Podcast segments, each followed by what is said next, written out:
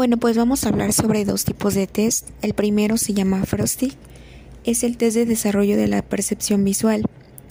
Nos dice que la percepción visual se vincula directamente a la adquisición de la lectoescritura y habilidades escolares en general. Se ha observado en la práctica clínica su estrecha relación con problemas de aprendizaje.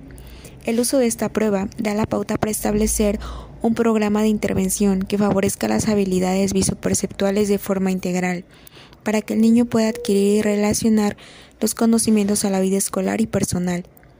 Ese test permite conocer la madurez visoperceptual de niños de 4 a 10 años 11 meses y se puede aplicar de forma colectiva. Sin embargo, yo pienso que es mejor hacerlo de forma individual y se realiza aproximadamente en 45 minutos. Se utiliza principalmente en el psicodiagnóstico, en ámbitos escolares como instrumento de investigación y en uso clínico para verificar los avances del tratamiento. Los materiales para la aplicación son el libro de figuras, el protocolo de respuestas y forma de registro. El segundo test es el test ABC de filo. Es una prueba de uso individual.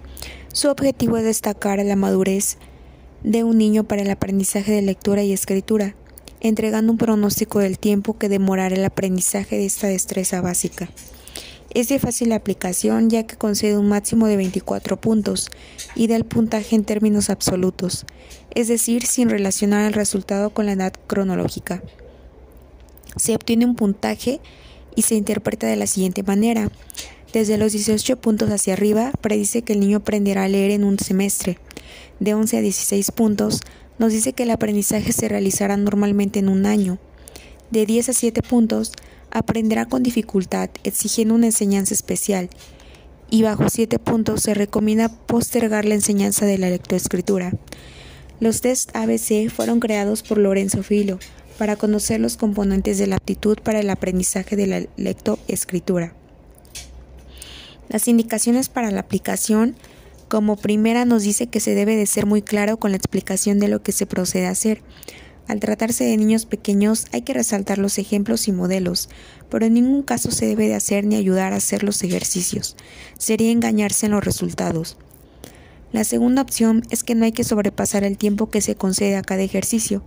Si el niño vacila o no lo hace, cortar y pasar al siguiente para que el niño no se detenga si está ya ambientado. No hay inconveniente en hacer separados los ejercicios, es decir, en tiempos diferentes, si el niño no resiste todo de seguido. La tercera es corregirlo con mucha objetividad, señalando los puntos que se le merecen en cada una de las ocho pruebas y seguir rigurosamente las normas de corrección. Como cuarta, las figuras que se deben mirar o reproducir han de ser presentadas o trazadas según las normas que se señalan, es decir, con toda precisión.